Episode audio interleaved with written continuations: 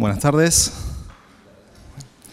Quería invitarlos a abrir su palabra en 1 Pedro 1, 13 al 16. ¿Ya lo tienen? Bueno, comenzamos con la lectura de su palabra. Dice, Pedro dice ahí a los creyentes, dice, por tanto, ceñid los lomos de vuestro entendimiento, sed sobrios y esperad por completo en la gracia que os traerá Jesucristo, que os traerá cuando Jesucristo sea manifestado, como hijos obedientes.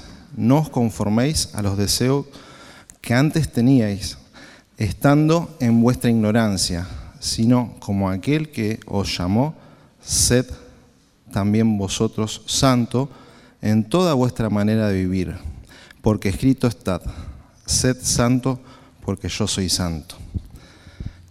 Antes de continuar, quisiera pedir al Señor que nos ayude en esta tarea.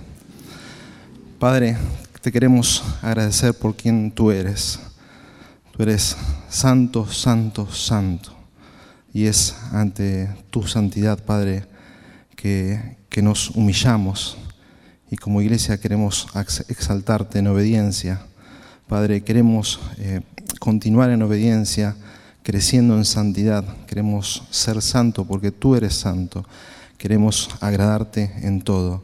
Padre, bendícenos en cuanto a lo que oigamos en esta tarde de tu palabra. Bendícenos para que podamos en obediencia exaltarte. Y te agradecemos porque tú nos bendices, en que podemos tener relación contigo, siendo santo, santo, santo. Nosotros fuimos, éramos pecadores bajo condenación y ahora es por Cristo que podemos crecer en esto y alegrarnos y gozarnos en tu santidad. Padre, gracias por tu misericordia, gracias por tu justicia, gracias por tu santidad, gracias por Cristo. En nombre del Señor Jesús. Amén. Bueno, teniendo en mente en este pasaje encontramos un montón de cosas, pero vamos a hacer foco sobre eh, la parte final donde dice, sed santo porque yo soy santo. Acá encontramos a Pedro citando eh, lo que dice Levíticos 11, 44 y 19, 2. Justamente hace mención de esto también. Y Pedro está citando acá, haciendo alusión a la santidad de Dios y tenemos que ver justamente hacer foco sobre eso. ¿Qué implica esto de ser santo porque Él es santo? Y para eso tenemos que meditar en qué es la santidad. ¿Qué quiere decir? La santidad de Dios indica que Él está separado del pecado y dedicado a mantener en lo alto su honor. Y es esa la invitación, es eso en lo que Dios está enfocado, eso es su santidad, separado del pecado y dedicado a mantener en alto su nombre, su gloria, su honor. Y Dios nos ordena eso, a que nosotros hagamos lo mismo, que nos apartemos del pecado y que nos dediquemos nada más que a Él. Y esta perfección divina se le da un énfasis especial.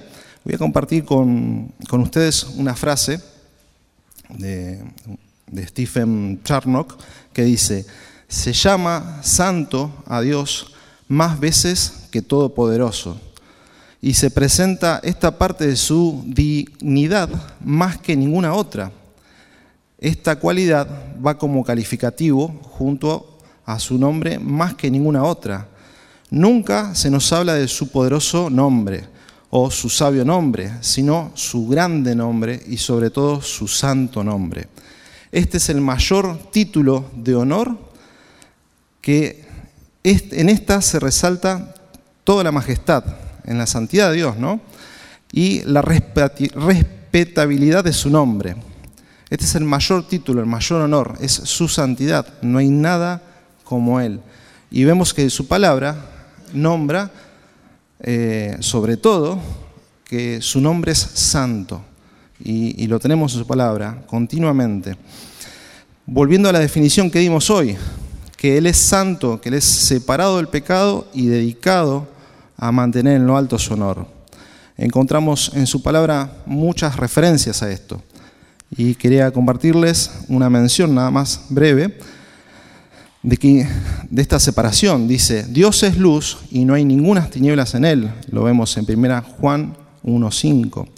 Y vemos también en Éxodo 15.11 que Él es magnífico en santidad. Y en Habacuc 1.13 dice, dice, muy limpio eres de ojos para ver el mal, ni puedes ver el agravio. Lo tenemos a Dios en su santidad, que Él es magnífico en esa dedicación, en ese apartarse del pecado, en esa grandeza, y que en Él no hay ninguna tiniebla, en Él no hay nada que, que contamine esa pureza, esa santidad, en Él no hay nada que, que, manche eso, inclusive que Él es muy limpio de ojos como para eh, tolerar el pecado, como para ver eh, el agravio. De la misma manera, eh, el poder de Dios de la misma manera que el poder de Dios es lo opuesto a la debilidad natural de la criatura, su sabiduría contrasta completamente con el menor defecto de entendimiento. Su santidad es lo opuesto a todo defecto de imperfección moral. Tenemos por un lado la santidad de Dios, es todo lo opuesto al pecado, es todo lo opuesto a, a toda cosa sucia, a toda cosa que, que vaya en contra de él. La santidad es todo lo opuesto. Nosotros tenemos muy en claro lo que es el pecado. La santidad es totalmente lo opuesto a eso. Eso es como para tener una, una idea de lo que es la santidad de Dios en cuanto a estar separado. Él es muy limpio de ojos para ver el mal. Él es todo lo opuesto a eso. Y en cuanto a dedicado, encontramos en el Salmo 34, 14, dice, apártate del mal haz el bien, busca la paz y sígale. Y, sígala. Tenemos un mandato ahí de apartarnos, de separarnos, de dedicarnos nada más que al bien, dedicarnos nada más que a la santidad, de apartarnos para eso y seguir en ello. En Proverbios 4:27 encontramos, no te desvíes ni a derecha ni a izquierda, aparta tu pie del mal.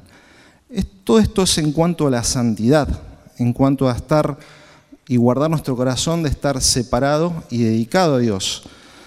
Pero en cuanto a la santidad que encontramos en su palabra, eh, notamos que, impacta, impacta en todo el universo, impacta en la creación, impacta en, en los pecadores y en los creyentes, impacta para bendición, para justicia, impacta por la eternidad. Y vamos a ver justamente eso. Vamos, vamos a ver impactos de su santidad. Vemos que su santidad impacta de forma que es manifiesta. La santidad de Dios se manifiesta en todas sus obras. Él es santo y todo lo que hace es también santo. Nada que procede de Él no puede ser sino otra cosa que es santa. La santidad regla en todas sus acciones. Y eso lo vemos en Génesis. Dice, todo era bueno en gran manera, en el 1.31. También vemos cuando crea al hombre, dice que lo hizo recto, lo vemos en Eclesiastés 7.29. Y cuando continuó creando también vemos que hace mención de, de Satanás. Dice que era perfecto en todos sus caminos, desde el día que fuiste creado hasta que se halló en ti maldad, encontramos en Ezequiel 28:15. Y los ángeles también, los ángeles hasta que los ángeles cayeron hasta que le siguieron eh, y abandonaron su propia morada, abandonaron la santidad de Dios. Dios todo lo que hace es santo, es puro, es bueno, es agradable y aprobado ante su mirada. Y encontramos también el ejemplo máximo de santidad encontramos que en Jesús, ¿eh? a continuación del pasaje que tomamos hoy, 1 Pedro 1, 19, dice más adelante que como cordero sin mancha y sin contaminación. Tenemos ese contraste de santidad en medio de este mundo caído, ese contraste de pureza, de inocencia, de magnificencia en su santidad en medio de este mundo caído, exaltando al Padre, separado y apartado para Dios, dedicado a Dios. Entonces vimos ahí que la santidad de Dios se manifiesta y se manifestó en toda su creación, se manifestó en su Hijo para alabanza de su nombre. Y justamente ese es el otro punto que quería compartirles. Su santidad es alabada, es celebrada en los cielos. ¿eh? Todos conocemos y tenemos en mente eh, la figura de Dios santo rodeado de serafines. Y en Isaías 6.3 leemos que los serafines le claman y alaban al Señor diciéndole, Santo, Santo Jehová de los ejércitos.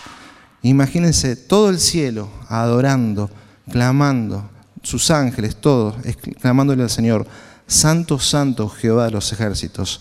Entonces su santidad celebrada en los cielos, su santidad también es, fue y será celebrada por todos los hombres. ¿eh? vemos eh, en los, tanto que crean en Él como que no.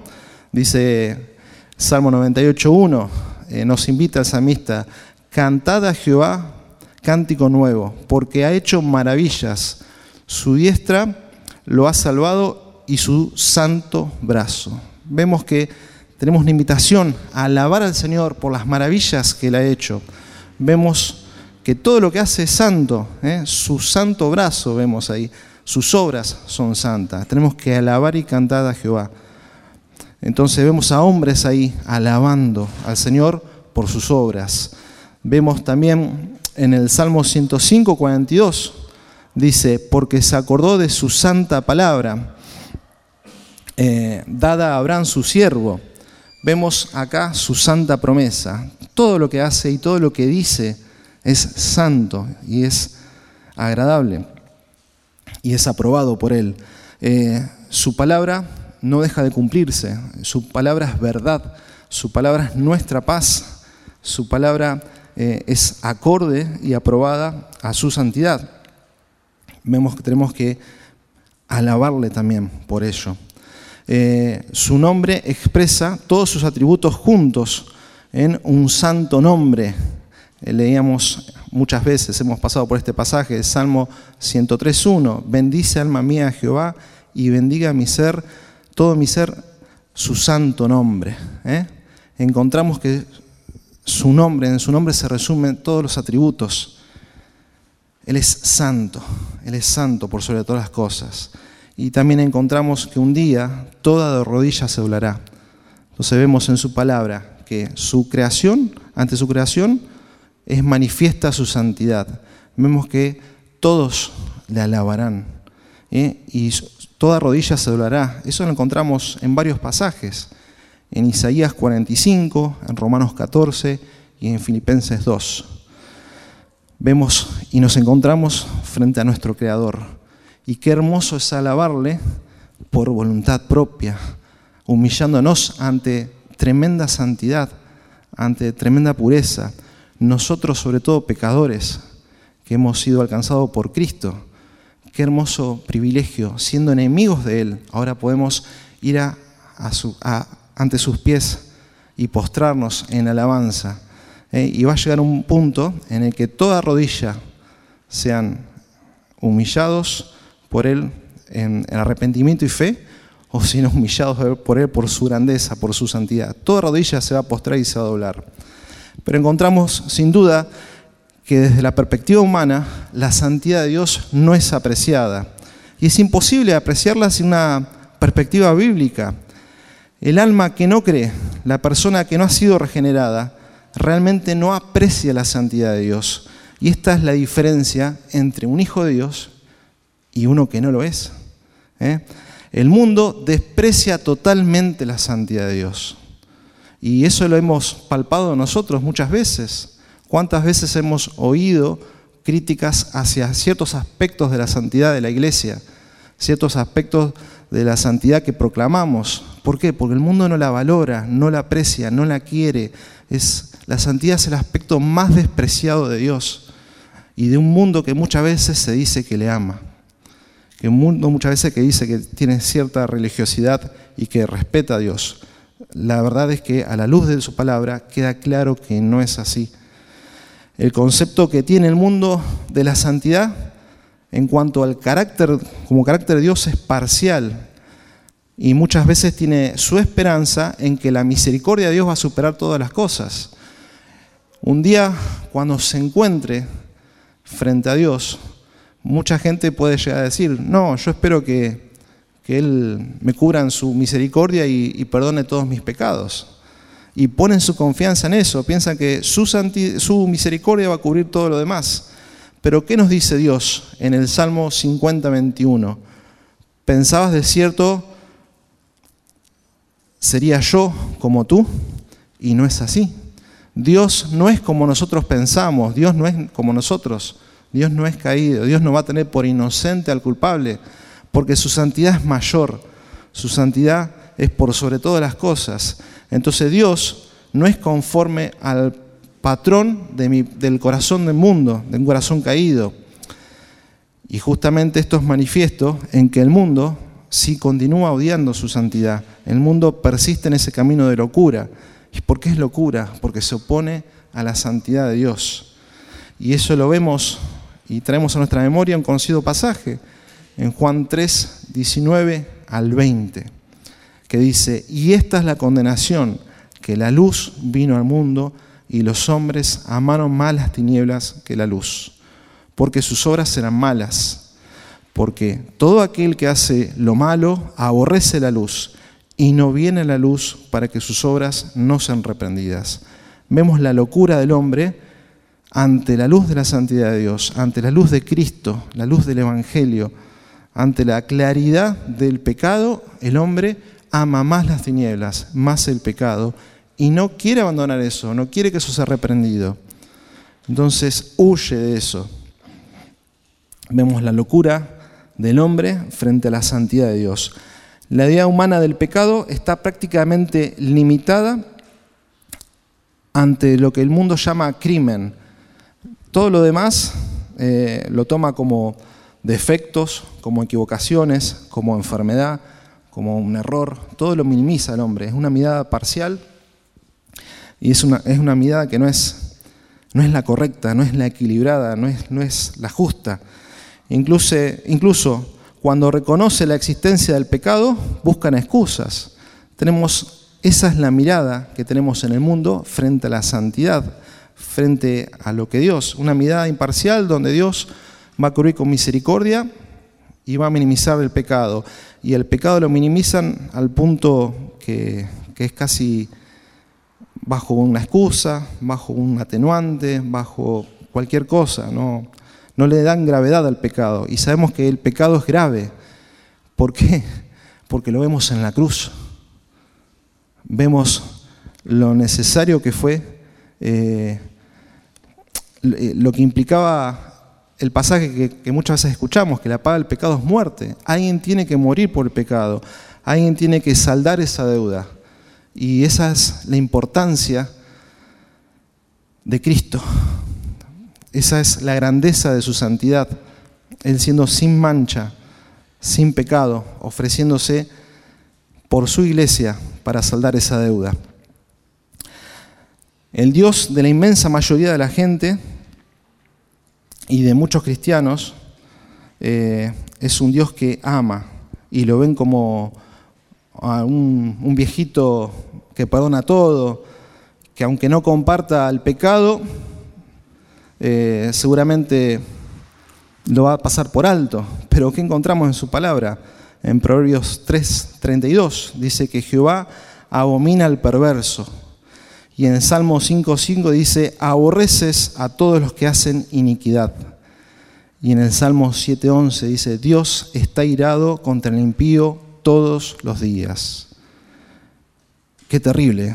Dios, el Creador, el tres veces santo, airado contra el pecador todos los días.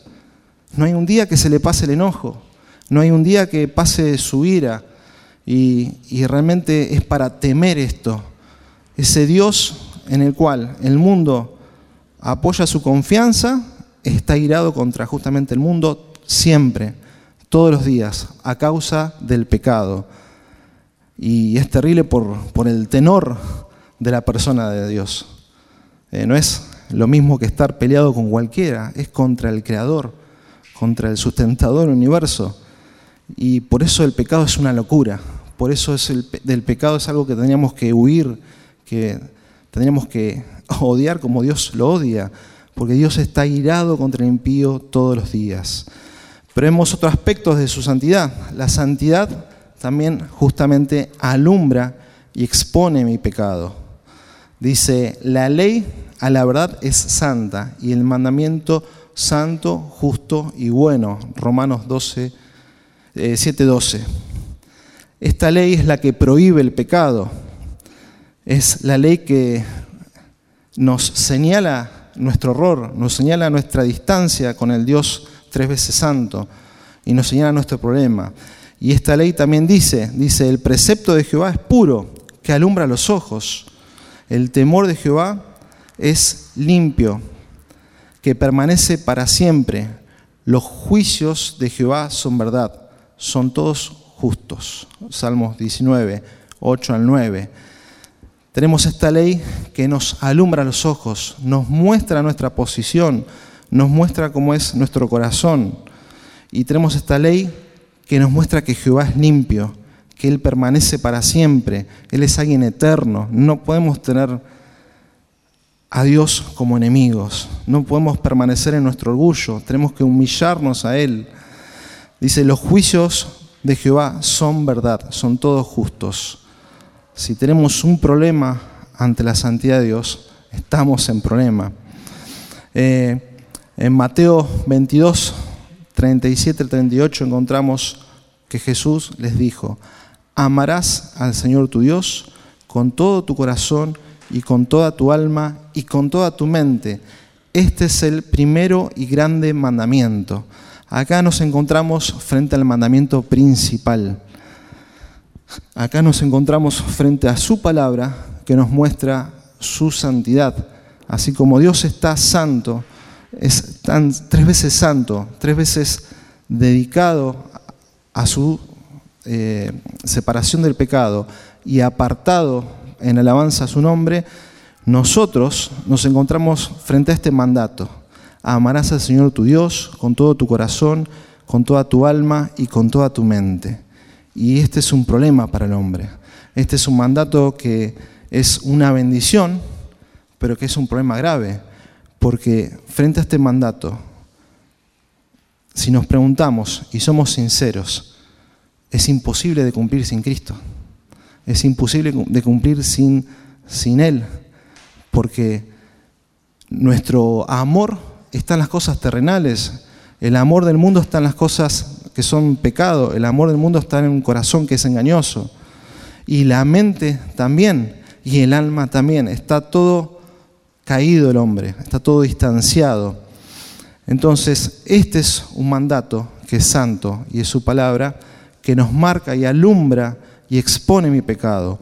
Y ante la evidencia de mi pecado, al ver que me amo a mí mismo y que cualquier cosa la puedo amar más que a Él, es que vemos nuestra culpabilidad y nuestra condena ante, ante su santidad, ante su justicia. Vemos que nuestra condena es justa, porque es imposible amar al Señor nuestro Dios con todo nuestro corazón, con toda nuestra mente y con toda nuestra alma sin Cristo. Es imposible. Pero también vemos que la santidad de Él nos salva. Más adelante en el pasaje que hoy teníamos, en 1 Pedro 1, vemos que dice 1.19, sino con la preciosa sangre de Cristo como de un cordero sin mancha y sin contaminación. Tenemos esperanza en esa sangre. ¿eh? La paga del pecado es muerte y hay alguien que tenía que pagar. Nosotros tenemos la esperanza puesta en Cristo. Él es el cordero sin mancha que derramó su sangre preciosa y sin contaminación. Es el cordero justo, el cordero inocente, el cordero puro, el cordero que no tenía pecado, el cordero que era aprobado por el sumo sacerdote, por Dios, por la justicia de Él, por la santidad de Él. ¿eh? Él es el que se presenta en pago por los pecados de su iglesia, de los que llama a la salvación. Entonces nos encontramos frente frente a una santidad que nos salva en Cristo Jesús. ¿eh? Quienes creemos en Él ante la evidencia de su santidad y ante la evidencia de nuestro pecado, y hemos sido en arrepentimiento y fe, podemos ver que Dios muestra su amor para con nosotros, en que siendo aún pecadores, Cristo murió por nosotros. Pues mucho más, estando ya justificados en su sangre, seremos salvos de la ira. Pues si siendo enemigo fuimos reconciliados con Dios por la muerte de su Hijo, mucho más, estando reconciliados, seremos salvos por su vida. Leemos en Romanos 5, 8. Nos encontramos frente a una santidad que nos salva, que nos da vida, que nos da esperanza, que nos libera de la muerte, que nos libera de toda la ira de Dios que tenía que recaer sobre sus hijos, sobre lo que hoy es su iglesia. Nos, nos encontramos con una santidad que puesta en Cristo en la cruz, en ofrenda y en pago por los pecados, nos encontramos una santidad que nos posibilita tener contacto con ese Dios sal, tres veces santo, nos posibilita ser adoptados, nos posibilita un día verle, un día alabarle y estar con Él cara a cara. Qué hermosa que es la santidad de Dios, cuánta esperanza encontramos y cuánta alegría encontramos. Y en 1 Pedro 1, 1 18, el versículo anterior, vemos que esa santidad nos rescata de nuestra vana manera de vivir y, nos rescata, no solamente nos, nos pone a cuentas con el Señor, sino que nos rescata, nos libera de nuestra mala manera de vivir de, pecado. Vemos que su santidad nos santifica a nosotros ahora. Dice, y eso nos, nos posibilita a cumplir con el versículo 16, de ser santo porque yo soy santo. Y Él no nos manda a ser omnipotentes, no nos manda a ser omnipresentes como Dios, sino nos manda a ser santos. Eh, tenemos un mandato que pone a nuestro alcance por medio de Cristo, que era imposible para el hombre. Tenemos un mandato que nos bendice, tenemos un mandato que nos dice cómo vivir y tenemos un mandato que nos exige hacerlo eh, a la manera que Él nos dice. Sed santos porque Él es santo y eso tiene que ser irradiar a toda nuestra vida en toda nuestra manera de vivir. Y entonces, ¿cómo hacer esto? Nos podemos preguntar, ¿cómo tener esta vida de santidad? Porque Él es santo. Tenemos las instrucciones en el mismo pasaje, en 1 Pedro 1, 13 al 16. Tenemos que ceñir nuestros lomos de entendimiento. Y esta es una práctica que hacían en la antigüedad, eh, cuando tenían que ir de un lado a otro en forma rápida, agarraban sus túnicas las echaban sobre sus lomos y las tomaban y de esa forma se podían trasladar. Nosotros como creyentes podemos crecer en santidad conociendo a nuestro Dios Santo. Tenemos que equiparnos con su palabra y tenemos que ceñirnos de su palabra de forma racional, de forma que le honremos. Y eso va a impactar en nuestro carácter. Vamos a buscar eh, ser sobrios en cuanto a nuestra mente, en cuanto a nuestro corazón. Eso va a posibilitar que crezcamos en constancia, en claridad, eh, en, confianza frente a ese Dios tres veces santo, esperando en obediencia, velando, como, como tenemos en la parábola, ¿no? Y el llamado, el llamado a velar, velando la manifestación de Jesús. Entonces tenemos las instrucciones ahí, instrucciones que posibilitan la santidad por Cristo es por Él que, tenemos esta esperanza. Así pues, por cuando solo Dios es la fuente y manantial de santidad, busquemos la santidad en Él. ¿eh? Que nuestra oración diaria sea como la que encontramos en su palabra, que el mismo Dios de paz santifique por completo todo nuestro ser, espíritu, alma y cuerpo sea guardado irreprensible para la venida de nuestro Señor Jesucristo.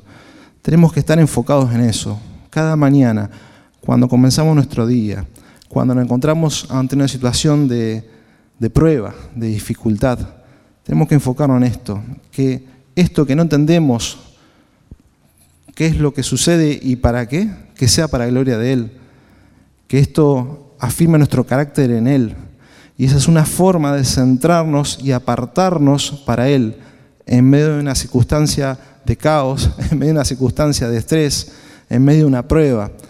que nos apartemos nuestro corazón para Él. No sabemos cómo, pero ponemos nuestra confianza en Él.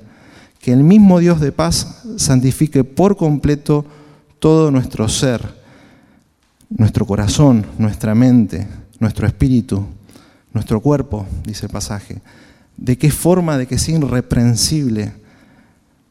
De que el Señor nos mire y nos halle confiados en Él, que nos halle en paz en Él. Es, esa tiene que ser nuestra oración. Y ese tiene que ser nuestro recordatorio en estos momentos. Cuando está todo tranquilo, bueno, yo tengo que ser irreprensible. Cuando hay momentos de aflicción, de angustia, de prueba, yo tengo que ser irreprensible. Es imposible que lo haga mis fuerzas. Solo Cristo en mí. Y es por Él. Y es, también encontramos en el versículo la esperanza. Sabemos que un día esto va a terminar. Y ahí está nuestra esperanza, esperando su venida, la venida de nuestro Señor Jesucristo. El poder es la mano y el brazo de Dios, la omnisciencia sus ojos, la misericordia sus entrañas, la eternidad su duración, pero la santidad es su hermosura. Es una frase también de Stephen Charnock que justamente nos recuerda que la santidad es la hermosura de Dios. La santidad nos salva, nos muestra nuestro pecado, es manifiesta a todos. La santidad posibilita que yo le adore y todos le van a alabar. La santidad es la hermosura de Dios. Esta hermosura debe impactarnos porque por su santidad es la que hace es la que le hace deseable a él y es la que le hace deseable a su iglesia, a todos los que han sido liberados del dominio de su pecado. Todos hemos tenido luchas contra el pecado y todos hemos visto en su palabra cuánto nos esclavizaba el pecado. Antes nos gozábamos en el pecado y, algunos eh, justamente que, que veían y sufrían en distintos niveles el pecado han padecido grandemente el pecado en sus vidas fruto de esa adicción al pecado, fruto de ese pecar totalmente y, esclavamente y avanzar totalmente en eso. El creyente que se encuentra con Cristo justamente encuentra la hermosura de Cristo en su santidad, en que nos libra de eso, nos limpia de eso, nos quita nuestra carga, nuestra mochila. Vemos en Isaías 61:10 en gran manera me gozaré en el Señor. Mi alma se regocijará en Dios, porque Él me ha vestido de ropas de salvación. Me ha envuelto en su manto de justicia, como el novio se engalana con una corona, como la novia se adorna con sus joyas. En gran manera me gozaré en el Señor, y mi alma se regocijará en mi Dios, porque Él me ha vestido con ropas de salvación esas ropas de salvación ha sido la justicia en Cristo, ha sido su sangre, su cuerpo entregado en pago por mis pecados. Hemos sido cubiertos con la obra de Cristo, ¿eh? Con su santidad. Dios nos mira más como pecadores, Él mira la santidad de Cristo allí en la cruz. Qué bendición, qué alegría, qué esperanza Qué bueno es Dios, porque realmente vemos el alcance de su misericordia. Mi pecado demandaba la muerte, pero en Cristo encuentro salvación, todo lo contrario, una bendición enorme. Entonces, repasando y en resumen, hemos visto la definición de santidad, estar separado y dedicado a Él. Hemos visto los impactos de esta que es manifiesta ante todo el universo y toda la creación. Hemos visto que debe ser alabada y es y será alabada por siempre y siempre. Pero hemos visto que en su gracia también alumbra y expone de modo que nos salva, nos salva y nos bendice por la eternidad. Por ello, alabemos a Dios, porque es por su santidad que nos comó bendición por la eternidad, no tiene fin. Es por su santidad que somos vencidos vez tras vez por siempre y siempre. No va a terminar más. Es por su santidad que tenemos vida. Y es por ella que nos permite que en nosotros, en la iglesia, sea conformado el carácter de Cristo, que vayamos avanzando. Una tarea que es imposible, Él va formando el carácter de Cristo en su iglesia día tras día. Entonces, oremos, oremos agradeciendo y pidiendo a Dios que sea santificado en la vida de cada uno de nosotros, en nuestro caminar, en nuestras relaciones, en nuestra intimidad, en nuestro corazón, en nuestros pensamientos, en lo que hacemos, en lo que miramos, en cómo evaluamos, en las decisiones que tomamos. Que sea Dios santificado en nuestra vida, que sea Dios santificado en su iglesia. Muchas veces perdemos estos puntos de vista, perdemos estas cosas en el día a día. Es bueno enfocarnos en ello, que sea Dios, parar un segundo y orar, que seas Dios exaltado en medio de todo esto, que seas hoy exaltado en mi vida, que seas hoy exaltado en todos los que tú me permites llegar con el Evangelio.